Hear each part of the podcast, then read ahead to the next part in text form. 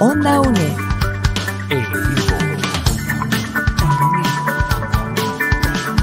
Imagen y sonido, hasta donde estés.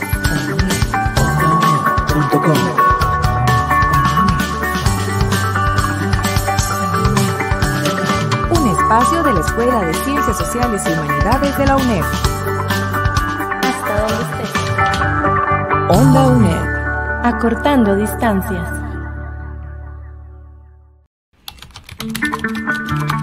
Acompañamos tus estudios. Cátedras sin fronteras.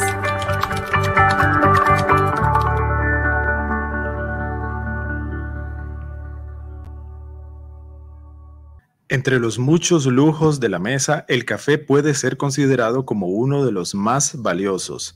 Él atisba la alegría sin intoxicación y el placentero flujo de espíritus que ocasiona nunca es seguido de tristeza, languidez o debilidad.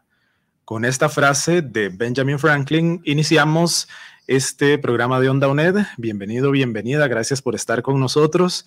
Hoy tenemos un tema que le va a encantar a mucha gente porque sabemos que Costa Rica es uno de los países que disfruta mucho de esta bebida que ya es tradicional, el café. Y el programa de hoy se titula Jóvenes Baristas, una opción de emprendimiento eh, como parte de los contenidos de eh, la carrera de turismo sostenible, la cátedra de turismo sostenible. Eh, tenemos hoy eh, acá en Onda UNED mucha gente invitada y eso nos pone muy contentos. tenemos a Ejérico Segura Loaiza, él es barista regional de Nestlé, Centroamérica. Tenemos a Pamela López Vega, gerente de país Nestlé Professional. Y tenemos a Daisy Quintanilla García, estudiante de la UNED de la carrera de Gestión Turística Sostenible. Empecemos con Daisy, bienvenida, ¿cómo estás? Y gracias por estar con nosotros. Muy bien, muchas gracias, muy contenta de que me hayan invitado y para servirles en lo que pueda ayudarles. Eh, Pamela, bienvenida. Muchas gracias, un placer estar acá el día de hoy, gracias por invitarnos y espero que la charla que tengamos hoy sea bastante productiva y Ejérico. Bienvenido. Muchas gracias a todos. Un gusto tenerlos acá hablando de un tema tan apasionante como ese. Sí, ya hasta que lo puedo oler el café y, ya eh, me siento como en sintonía con este programa. Eh, tal vez iniciemos con Pamela. Eh, bueno, les cuento que este programa, pues la idea es hablar un poco en el marco de un taller también que recibieron los, los estudiantes de la UNED que pues ahorita vamos a hablar sobre eso. Eh, un taller que fue ofrecido por, por eh, nuestros invitados de, Nestlé. Y entonces este, vamos a, a, conversar un poco sobre eso. Eh, quiero, antes de, de, hacerle la pregunta a, a Pamela, dejarles una pregunta a ustedes allá en sus casas. este es el, el enigma de hoy, es ¿cuál país presenta el mayor consumo per cápita de la bebida del café en el mundo. Tenemos varias opciones para que ustedes escojan una. Puede ser Países Bajos, puede ser Colombia, Finlandia, Estados Unidos o Costa Rica. Les repito, ¿cuál país presenta el mayor consumo per cápita?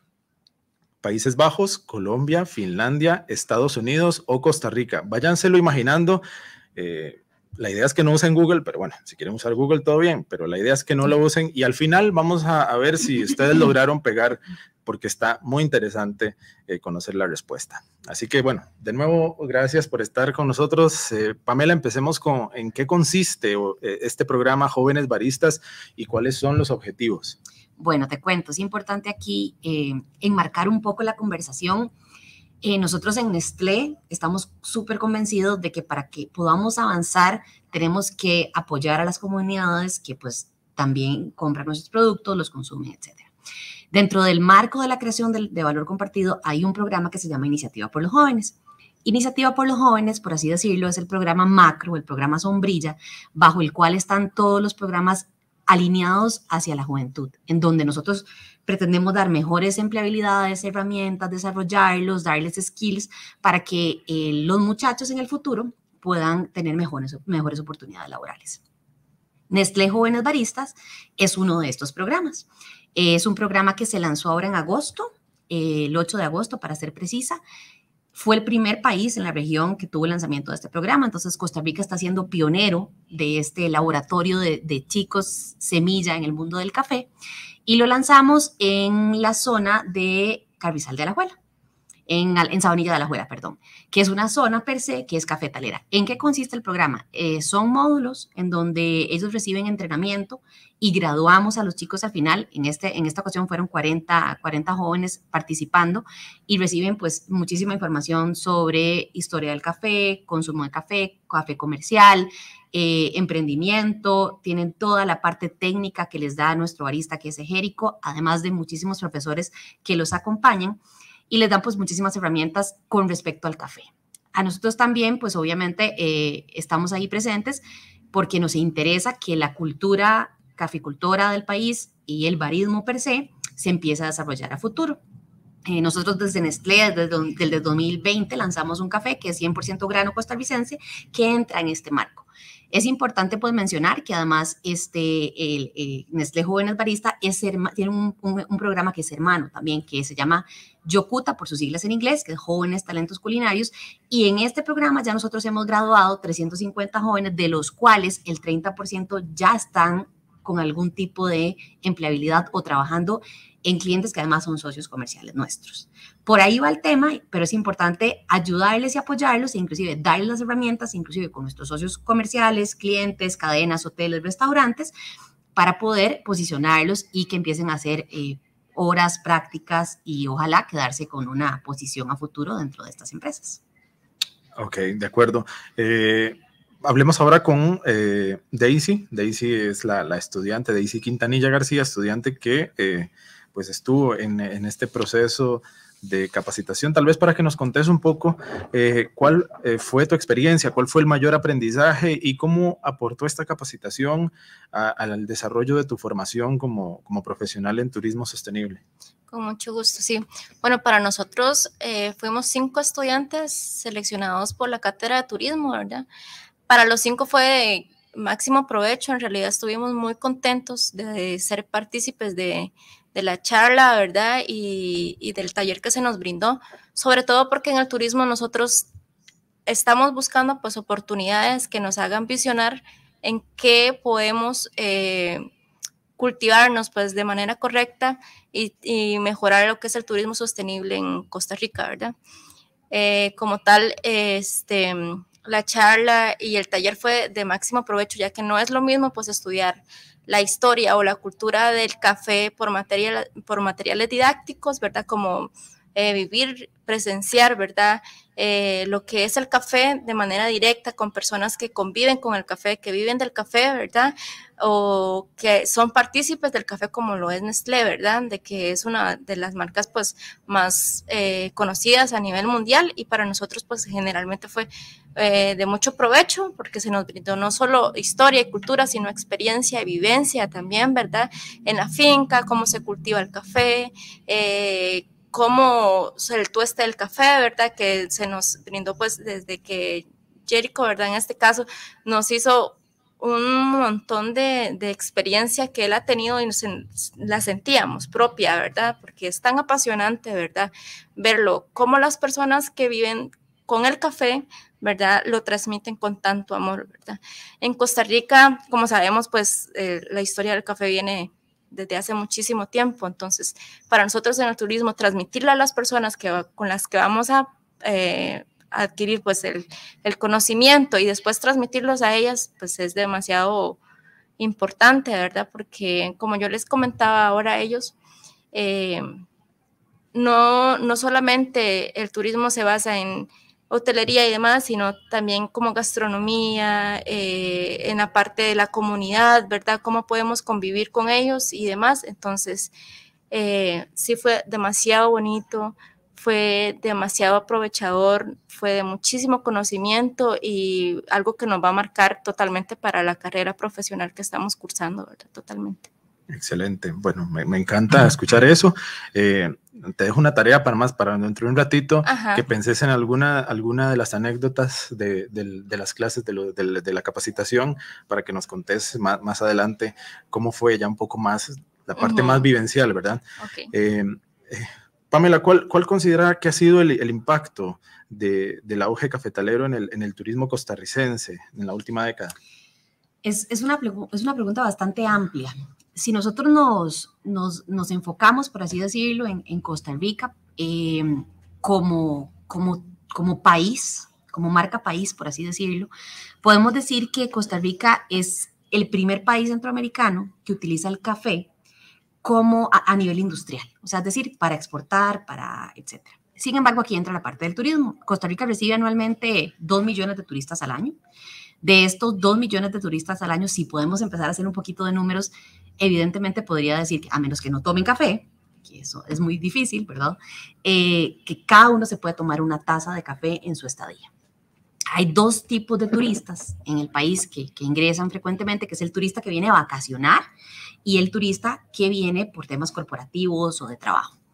Hay un dato muy importante que tengo que justo eh, esta mañana que estaba recabando, eh, que me lo dio el Costa Rica Convention Bureau, los turistas que vienen de trabajo dejan en el país como gasto diario 600 dólares.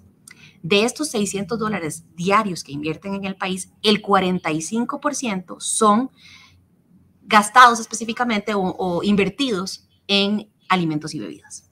Esto a nosotros nos pone pues en un loop muy importante porque nos estamos eh, comparando con países como Brasil o, bueno, o Colombia, que es uno, otro de los países importantes en temas de café, y eh, pues ellos evidentemente hay una inversión detrás que esperan que, se les retribuya. Entonces, ¿qué pasa? Los hoteles, restaurantes, etcétera, hacen inversiones súper altas para poder estar al mismo nivel y ofrecerles esta experiencia de café. O sea, es decir, tener un buen café en sus locales, en sus restaurantes, en sus hoteles, en su centro de convenciones, etcétera, para que ellos puedan percibir y, y convivir con esta experiencia. Hay otro dato que también es importante en temas de turismo y es que los que vienen con poco tiempo hacen usualmente tours de un día. Y dentro de estos tours de un día, van y visitan coffee farms o fincas de café que usualmente están ubicadas en la zona en donde nosotros desarrollamos el programa, que están en Alajuela, por la zona de Poás, etc. Es importante pues ahí tomar en cuenta que además tienen contacto con lugares como Alsacia, por ejemplo, que es la finca de Starbucks, que además es la única finca en América Latina que tiene un hub de desarrollo sobre grano de café para toda la región latinoamericana. Entonces, si nosotros vemos el turismo per se, el turismo per se es la mayor industria de servicios a nivel mundial y evidentemente el café en el caso de Costa Rica está teniendo este impacto de manera importante. Entonces, eh, vuelvo y repito, o sea, un dato importante también es que nosotros con, eh, el consumo per, cápita en, en, Costa Rica son aproximadamente 618 tazas que es un consumo alto. Ejérico tiene sus reservas porque dice que no es tan alto para un país caficultor, pero, eh, o sea, tomamos bastante café. El café se lo llevan como un souvenir, usualmente van a estos, a estos tours, compran el café, se lo llevan como un souvenir también y lo llevan eh, en el marketing de boca a boca al resto del mundo. Entonces, eh, el café, indudablemente, ya para cerrar la pregunta, es, es un ícono de Costa Rica, es idiosincrasia nacional. Si nosotros hablamos, también podemos compararlo con países que tienen dentro de su gastronomía local una idiosincrasia, como por ejemplo en México los tacos, hablamos de, Alemania con la cerveza y la salchicha, o podemos poner en contexto a, por ejemplo, Francia con las famosas crepas. Costa Rica, dentro de su gastronomía, tiene el café. Y el icono gastronómico a nivel de, de país o nivel mundial para Costa Rica, ¿cuál es? El café costarricense. Entonces, lo cierro ahí y ese es el impacto que inclusive el ICT y todas las entidades gubernamentales pues explotan cuando van a ferias a nivel internacional para poder promover el café costarricense como uno de nuestros íconos. Así es, el café está en el escudo de nuestro país, está en el Teatro Nacional, es un símbolo súper importante el café. Eh, Ejérico, y, y, ustedes desde su experiencia como, como barista, ¿cuál considera que deben ser las competencias y habilidades para ser exitoso en este maravilloso mundo del barismo? Mm, bueno, haciendo un puente con la respuesta de la parte turística, este, Costa Rica sí fue el primer país que declaró el café como industria. A partir de, del año 2000 se genera un cambio en el paradigma y en el modelo de pensamiento comercial a nivel costarricense. Eh, la madre de todas las oportunidades son las crisis. Tuvimos una crisis muy fuerte a final de los 90. Entonces se empieza a desarrollar el café de Costa Rica como más boutique. A raíz de esto empieza el auge en los baristas costarricenses. se empiezan a desarrollar escuelas. Sin embargo, este, no vamos a esta parte de valor agregado. Nosotros dentro de nuestro trabajo, dentro de nuestro empeño, lo que estamos buscando es que los jóvenes aprendan a darle valor agregado a este grano. Por eso nos insertamos en zonas cafetaleras. Nuestra intención es que ellos puedan desarrollar muchísimo más allá del grano, muchísimo más allá de la taza, sin olvidar la parte importante que es la parte técnica, ¿verdad? Sobre la taza. ¿Qué es lo que estamos buscando con el programa de Estrella Jóvenes Baristas? Brindar esas herramientas, esas herramientas de conocimiento, no solamente a nivel de taza técnico, sino también a nivel de mercado. Ahí es donde entran Estrella, a trabajar un poco más las habilidades blandas a darles nuestra, nuestro apoyo, nuestro conocimiento de mercado y a que ellos también entiendan que pueden desarrollarse en un mundo que no es solo lo que se toman, sino todo lo que está alrededor, a nivel de comunicación, a nivel de expresión, a nivel de historia, a nivel de contar un cuento que sea romántico, pero que, que genere también. Nosotros eh, principalmente buscamos una región o un lugar donde tuvieran eh, cultivo, creo que fue uno de, los éxitos más importantes que tuvimos en este programa, trabajar en colegios técnicos profesionales, trabajar con la UNED y poder desarrollar gente que viva el café, que sus abuelos, que ellos lo que salen del colegio, lo que tienen a la par son cafetales. Entonces lo viven, lo ven todo el tiempo. Como parte de verlo todo el tiempo, también se puede volver un panorama y no algo por desarrollar. Entonces, tratar de sacarlos también de esa zona de confort diciéndoles, vean el mundo de oportunidades que ustedes tienen en sus alrededores y no lo vean como parte del paisaje. Entonces, por ahí Jóvenes Baristas es donde está buscando potenciar el tema de café generando valor agregado. Les recuerdo que estamos en Onda UNED, estamos en este programa que es parte de los contenidos de la Cátedra de Turismo Sostenible. Nos encontramos conversando acerca de jóvenes baristas, una opción de emprendimiento y eh, espero que estén disfrutando de este programa. Vamos a hacer una brevísima pausa eh, para los que nos están escuchando a través de ondaunet.com y a través de las redes de YouTube, Facebook y también para quienes nos escuchan a través de Radio Nacional 101.5 FM. Una brevísima pausa y ya volvemos. Apoyando a mi gente, educando a Costa Rica, rescatando tradiciones, Radio Nacional.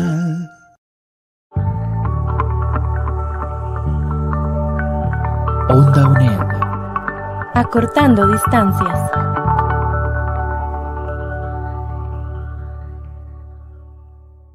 Gracias por estar con nosotros en Onda UNED. Seguimos, les recuerdo, nuestras personas invitadas, Ejérico Segura Loaiza, barista regional de Nestlé Centroamérica, Pamela López Vega, gerente de país Nestlé Professional, y con la estudiante Daisy Quintanilla García de la carrera de gestión turística sostenible. Seguimos mencionarles un dato un, tanto curioso.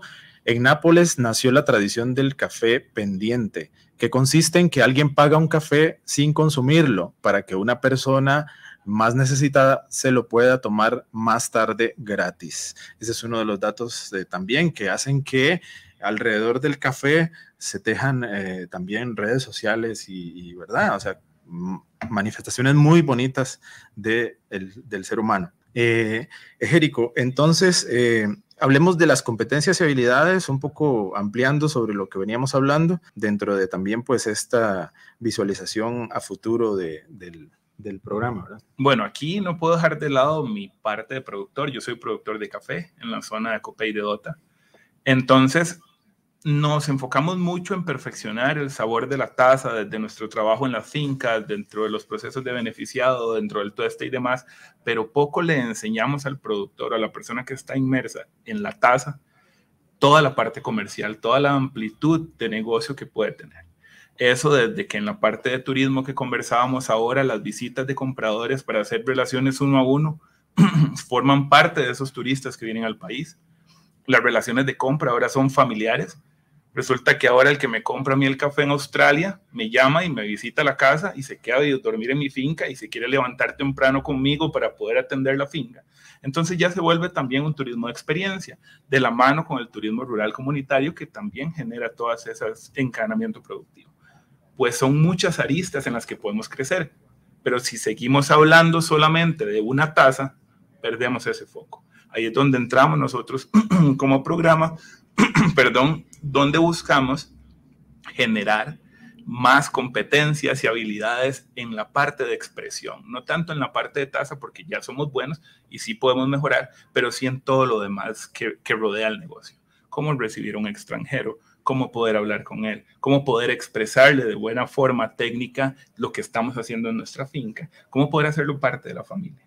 Entonces, las competencias que requiere un barista para ser exitoso en el mundo de los negocios es esa parte que no tenga que ver solamente con sabor, solamente con perfil de taza, solamente con catación, sino que todo el mundo que rodea, que te hace un profesional completo, es lo que nosotros estamos aportando dentro del programa.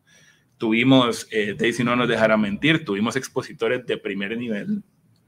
El tema café se desarrolló muy bien, sin embargo, la parte de habilidades blandas fue nuestro foco. ¿Por qué? Porque Nestlé Jóvenes Baristas finalmente lo que busca es empleabilidad es que nuestros jóvenes, los que pasan por nuestro programa, puedan llegar con un mejor currículum, puedan insertarse en el mundo laboral a sabiendas de que existe todo un mundo complementario aparte de tener uno de los mejores cafés del mundo. Excelente, me parece tan interesante el, tema del café y todo, pues lo, que se teje a su alrededor, esto que menciona de cómo vienen personas de, otros países a vivir una experiencia completa. Eso, eso me parece fascinante.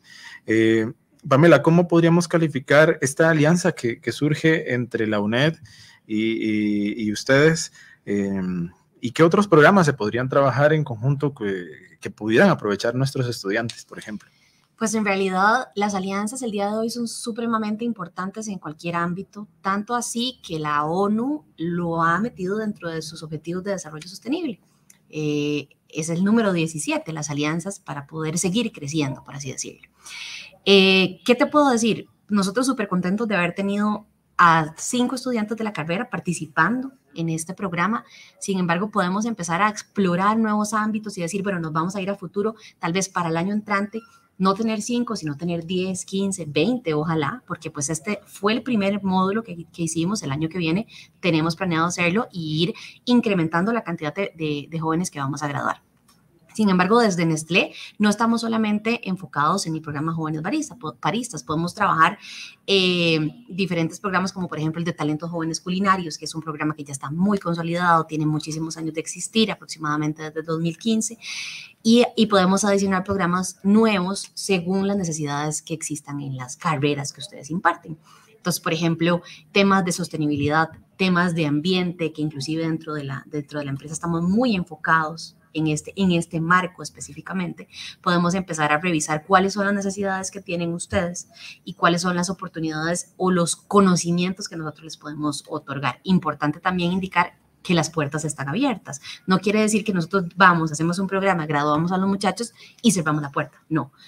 Nosotros inclusive somos responsables de darles esas herramientas y esa inserción o ese contacto con ese primer contacto con el mundo laboral y lo vamos a tener. O sea, justo ahorita en el mes de octubre ya nos ingresan unos chicos del colegio técnico, no específicamente de la UNED, porque en este momento no están en la parte de prácticas, pero a realizar su práctica profesional y a entender ese mundo, porque es muy diferente. Y creo que todos los que estamos aquí sentados lo podemos decir, es muy diferente estudiar en los libros, recibirlo en una capacitación, a llegar y enfrentarse en un uno a uno con el mundo laboral. Son otros 100 pesos, como decimos aquí en Costa Rica. Entonces, eh, las puertas están abiertas desde Nestlé para poder realizar alianzas en conjunto en cualquiera de los ámbitos que se requiera. Y yo creo que este primer experimento o este, este, este primer acercamiento que tuvimos fue súper enriquecedor eh, y a futuro lo podemos extrapolar y ojalá pues entrar apoyar otras, otras carreras también, además de la de turismo sostenible que ustedes imparten. Bueno, eh, les recuerdo, estamos en este programa hablando sobre jóvenes baristas como eh, una opción de emprendimiento y em, les habíamos dejado una pregunta, un enigma para eh, que ustedes pues fueran ahí como pensando cuál podría ser el, mayor, cuál país presenta el mayor consumo per cápita de la bebida del café en el mundo. Y les dábamos varias opciones, si Países Bajos, Colombia, Finlandia, Estados Unidos o Costa Rica. ¿Cuál creen que es la respuesta? Pues yo creo que la mayoría no lo esperábamos es Finlandia, la, opción correcta es Finlandia. El consumo por persona de café es de casi 12 kilogramos al año. Es decir, que en promedio toman tres tazas al día, lo cual eh, se eh, cataloga al país como el mayor consumidor de café en el mundo. Yo creo que aquí hay gente que, se toma más de tres tazas de café al día, por, eh, gente muy cercana inclusive. Bueno, con respecto a la respuesta, sí, es un país consumidor, pero dentro de los países productores de café del mundo, Costa Rica es el segundo país que más consume. Para que se den una idea del el volumen de café que toman los finlandeses, con lo que nosotros consumimos, aún así Costa Rica consume 4.6 kilos por año, ellos consumen 12, o sea, son adictos. y no lo producen, eso es el. Y no lo Es lo, eso es lo bueno para nosotros. Que no lo compren. Exactamente. Exacto, por supuesto, sí, sí. Para quienes nos sintonizan por Radio Nacional 101.5, les invitamos a que eh, nos busquen en Facebook, en YouTube y en ondaunet.com para escuchar unos minutitos más de conversación que vamos a tener acá. Entonces, de momento vamos a hacer una pausa y a ustedes en Radio Nacional, pues muchas gracias por la sintonía. Les recuerdo ondaunet.com y nuestras redes sociales nos buscan como Onda Una pausa y ya volvemos. Acompañamos tus estudios. Cátedras sin Fronteras.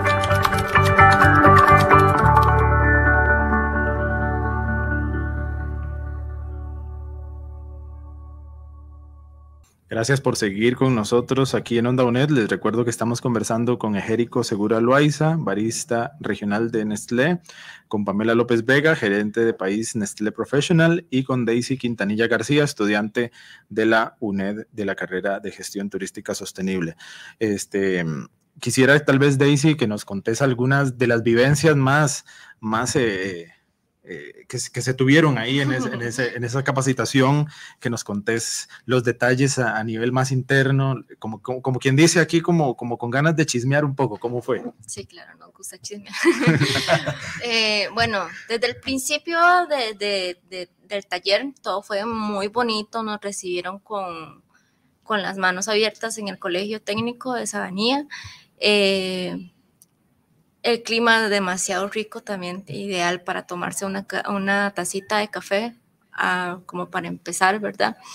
Este, los expositores que estuvieron, como decía Jericho, de calidad, ¿verdad? Nos explicaron todos los procesos, como el tueste, también tuvimos como parte de, de historia de la cultura del café en Costa Rica, ¿verdad?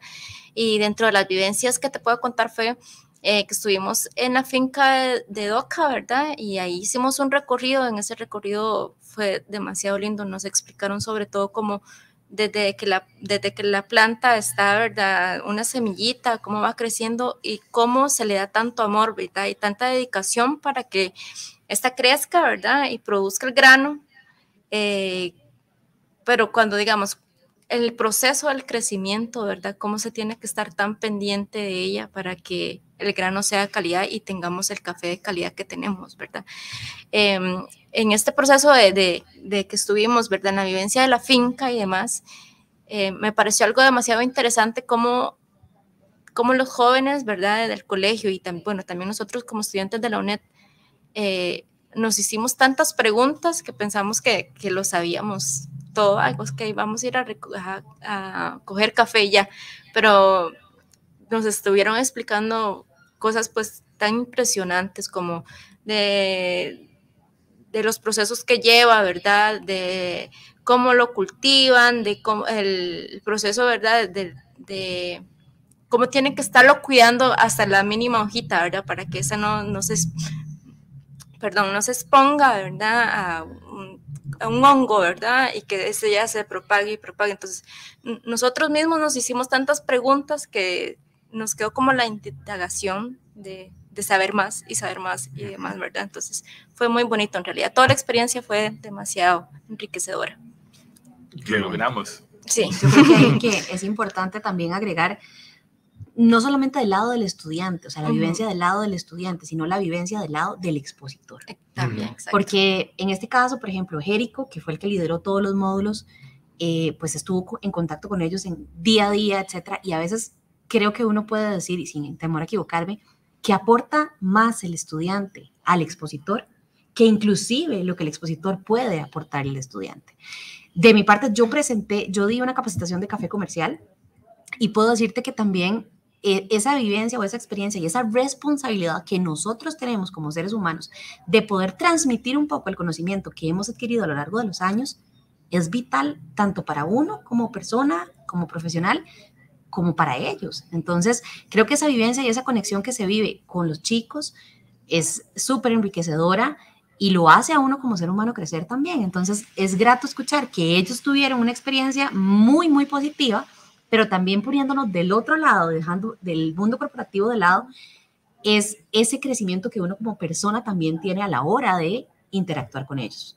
Eh, yo creo que es riquísimo y, y es importante destacarlo en toda, en, toda esta comunicación. Y fueron comentarios recurrentes de parte de los expositores. Eh, venimos de dos años de pandemia, venimos de dos años en donde nosotros nos dedicamos, como repito, como productor a estar en la finca metidos con poca relación.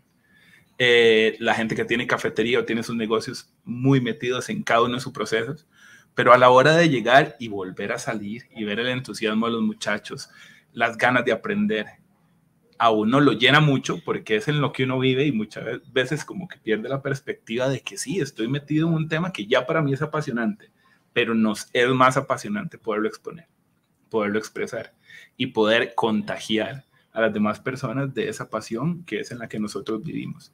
Entonces, nos dejó mucho aprendizaje, nos dejó mucho crecimiento y los muchachos de colegio interesadísimos en seguir en este mundo, este, los muchachos de la UNED, bueno, por expresión, pero sí recibí llamadas y mensajes de los otros muchachos que están súper interesados y súper deseosos de, de, ver cómo pueden seguir creciendo dentro de la línea de café y nosotros, bueno, poder ser ese puente para, para generar ese crecimiento. Excelente. Eh, me surge también una pregunta ya más, ahora que mencionas que vos sos productor, eh, ¿Qué es lo que hace tal vez diferente al café en Costa Rica? Porque, digamos, he tenido la suerte de poder ir a Colombia y entonces ellos dicen que es el mejor café del mundo y, y también he escuchado que los, que los, brasileños dicen que tienen el, el, mejor café del mundo. Nosotros obviamente estamos muy orgullosos de nuestro café, pero ¿qué es lo que le da ese, ese esa diferenciación? Bueno, te puedo decir que a nivel, sin entrar en partes muy técnicas, es un tema de climas y suelos. En café, eh, hasta las horas de luz son importantes. Yo soy uno de los productores más altos de Centroamérica. Mi café está a 2.100 metros hasta 2.300. Entonces, todas las fases vegetativas y reproductivas del grano se tienen que elaborar en 5 horas, que es lo que recibe de sol, porque llegan las nubes y ya no recibe más. ¿sí? Entonces, suelos, las precipitaciones, este montón de agua, no sé si sabían, pero Costa Rica es el país donde más precipitaciones hay que no sea un archipiélago. Entonces, los, el tipo de suelos, que el agua drene bien. Son un montón de cosas adicionadas. Aparte que nosotros desde el 2000 tecnificamos mucho nuestra forma de procesar y beneficiar. De la mano con la parte sostenible, el café se convirtió en uno de los productos más sostenibles de producir, a pesar de que la agricultura tiene sus bemoles en temas de sostenibilidad, ¿verdad? Pero nosotros sí estamos, cada vez tenemos más fincas bandera azul, cada vez tenemos más procesos de beneficiado limpio. Entonces, esa dinámica de tener un producto que es tan emblemático y de la mano que esté tan casado con el tema sostenibilidad es lo que nos hace a nosotros tener una consistencia. La geografía, nosotros como somos chiquititos, podemos centralizar el proceso beneficiado que otros países no lo pueden hacer. Por ejemplo, Nicaragua, que Nicaragua, como es tan grande, los mismos eh, productores benefician su café y lo que llevan ya el café oro nosotros no, nosotros centralizamos esa producción. Somos uno de los pocos países del mundo que nos podemos dar el lujo de que nos compran con precio diferencial de la bolsa de Nueva York, porque nosotros podemos garantizar que desde el saco número uno hasta el saco 280 que cae en un contenedor, vas a tener una tasa estable. Entonces todo eso suma. Sabemos hacerlo, tenemos buen clima, tenemos buenos suelos y tenemos conocimiento. Entonces creo que esa es la parte que nos hace a nosotros ser, ser estar un, peldaño un poquito más arriba que los demás. y, y, otra pregunta, eh, ¿cómo estamos en cuanto a poder satisfacer la demanda mundial? Esto te lo pregunto porque hace poco tuve la oportunidad de conversar con el embajador de Singapur, que él me decía eh, en un programa acá en OndaUnet, que lo pueden buscar en, en ondaunet.com y en las redes sociales. Eh, en ese programa, el señor embajador me decía que él estuvo como indagando si podía llevar café de Costa Rica a Singapur y le dijeron que, que no podían satisfacer toda la demanda que, que pedía Singapur, digamos. ¿Cómo estamos en, ese, en ese tema? Bueno, es un tema muy amplio. si lo puedo resumir, que también tiene que ver con nuestra iniciativa. Hemos perdido la batalla los caficultores con los bajos precios, con los malos precios a los que nos han pagado históricamente. Entonces, yo soy cuarta generación de productores. La segunda generación, por ejemplo, aprendió otro tipo de oficios. Se hicieron abogados, médicos, eh, odontólogos, cualquier otra cosa que estuviera lejos de la tierra. Entonces la tercera generación no aprendió a cultivar tampoco venimos nosotros, los nietos y bisnietos, a querer otra vez reactivar y volver a la tierra, pero nos damos cuenta de que no nos pagan bien, de que no es un negocio rentable, de que prefiero vender mi parcela y construir casas, o que es lo que ha pasado entre ríos, que es lo que está pasando en Heredia y por eso es que no podemos suplir. Ya de todas formas, Costa Rica se dedica a producir microlotes. Nosotros somos un mercado boutique, no somos un mercado volumen. Somos una finca de Brasil. Entonces jamás vamos a poder entrar ahí.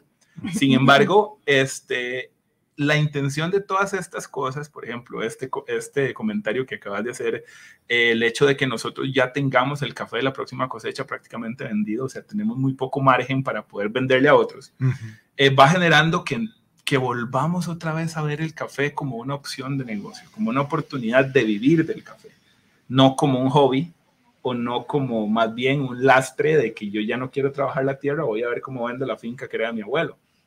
Entonces estamos volviendo la tierra de la mano con esas oportunidades que se nos da. Falta mucho trabajo por hacer. Sí, es cierto. Ahorita viene un cliente grande, nuevo, y nos pide café, no tenemos. No le ofrezco, como decimos nosotros. Pero este, a través de este tipo de actividades, de este tipo de iniciativas, le estamos devolviendo la esperanza a los jóvenes de que puedan vivir de lo que sus abuelos tenían.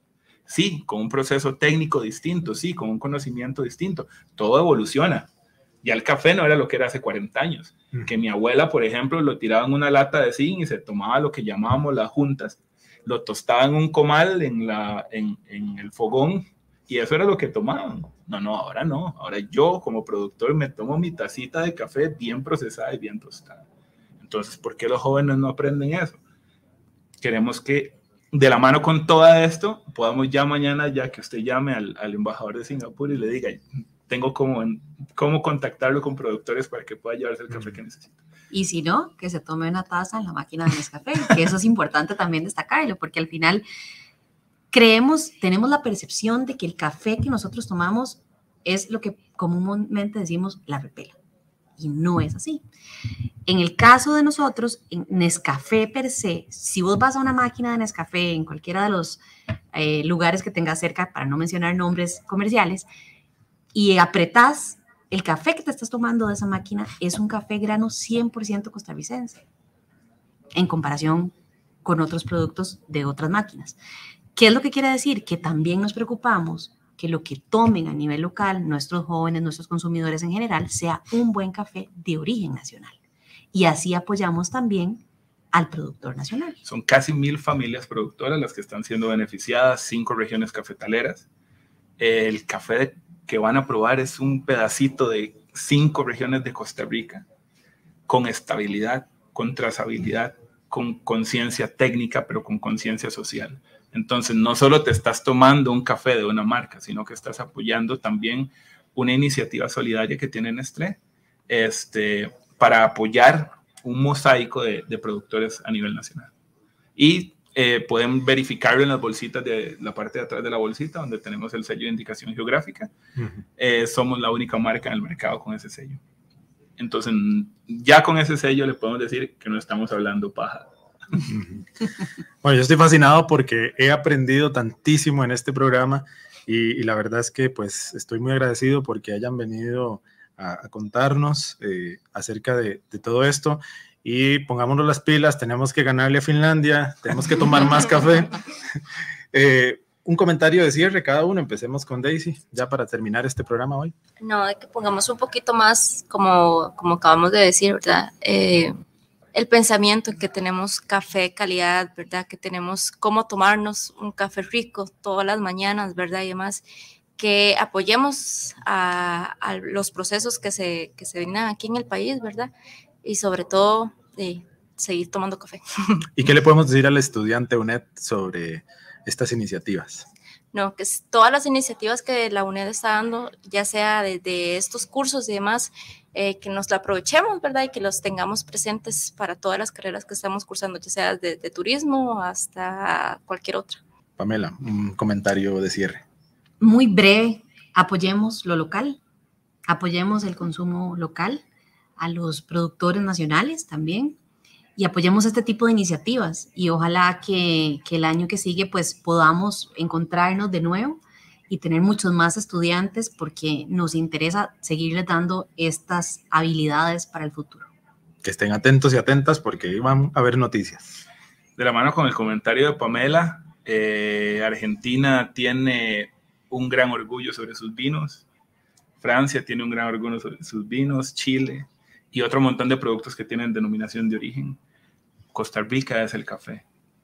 Entre más nosotros podamos expandir esa cultura de orgullo, que cada vez que nos vayamos a tomar una taza de café realmente seamos conscientes de todo lo que ha pasado para llegar a esa taza, vamos a tener la posibilidad de poder expresarlo, de poder difundirlo y muchísimo más importante, poder creerlo. Eh, de parte de nosotros, eh, agradecerles y recuerden, cada tacita de café que se tomen de una máquina de Nescafé de las 1500 que tenemos en el país, están apoyando a más de mil productores a nivel nacional. Así es. Bueno, eh, agradecerles mucho la sintonía. Eh, quiero recordarles que hemos estado conversando con Ejérico Segura Loaiza, barista regional de Nestlé, con Pamela López Vega, gerente de país Nestlé Professional, y con la estudiante de la UNED, Daisy Quintanilla García, de la carrera de Gestión Turística Sostenible. Agradecerle también al profesor Eric Villalobos Rojas, quien pues estuvo a cargo de la producción también de este espacio. Eh, agradecer también a Susan Solís, eh, encargada de la Cátedra de Turismo Sostenible. Y también eh, agradecerle a la compañera Eileen Montealegre también, que estuvo acá apoyando también el, el espacio. Y obviamente quiero agradecerle a nuestros compañeros eh, Andrés Chávez y Laura Salas, nuestra compañera también eh, representante estudiantil de la Federación de Estudiantes acá en Onda UNED. Y eh, bueno, un servidor José Navarro se despide, les agradezco mucho la sintonía, les recuerdo que nos pueden escuchar este y todos los programas en ondaunet.com y también a través de nuestras redes sociales eh, donde nos encuentran como Onda UNED. Nos despedimos, gracias por todo. Acompañamos tus estudios. Cátedras sin Fronteras.